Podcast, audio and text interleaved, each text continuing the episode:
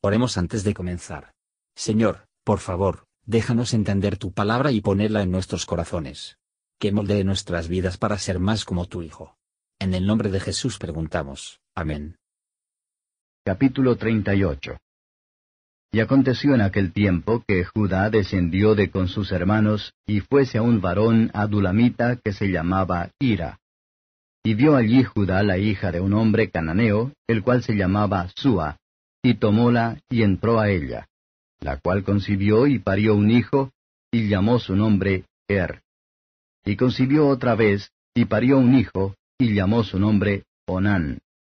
Y volvió a concebir, y parió un hijo, y llamó su nombre Tela. Y estaba en Quesib cuando lo parió. Y Judá tomó mujer para su primogénito Er, la cual se llamaba Tamar. Y Er, el primogénito de Judá, fue malo a los ojos de Jehová, y quitóle Jehová la vida. Entonces Judá dijo a Onán, Entra a la mujer de tu hermano, y despósate con ella, y suscita simiente a tu hermano. Y sabiendo Onán que la simiente no había de ser suya, sucedía que cuando entraba a la mujer de su hermano, vertía en tierra, por no dar simiente a su hermano. Y desagradó en ojos de Jehová lo que hacía, y también quitó a él la vida. Y Judá dijo a Tamar su nuera, Estate viuda en casa de tu padre, hasta que crezca Sela mi hijo, porque dijo, que quizá no muera él también como sus hermanos. Y fuese Tamar, y estúvose en casa de su padre.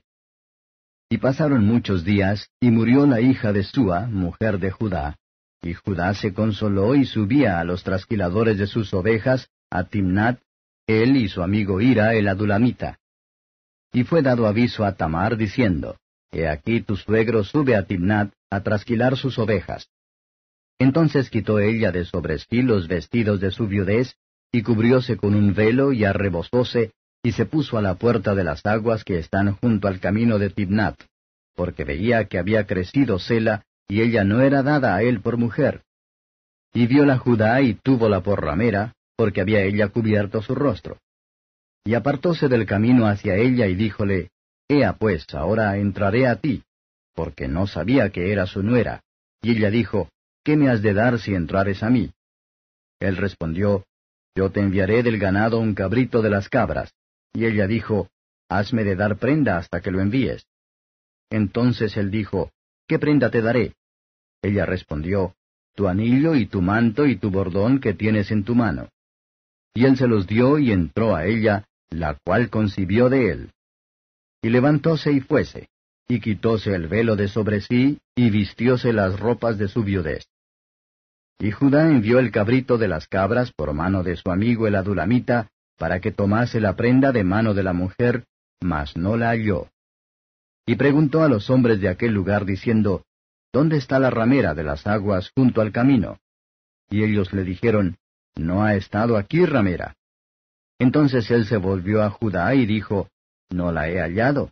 Y también los hombres del lugar dijeron, Aquí no ha estado ramera. Y Judá dijo, Tómeselo para sí, porque no seamos menospreciados. He aquí yo he enviado este cabrito y tú no la hallaste.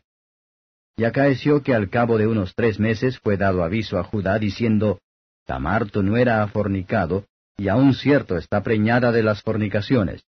Y Judá dijo, sacadla y sea quemada.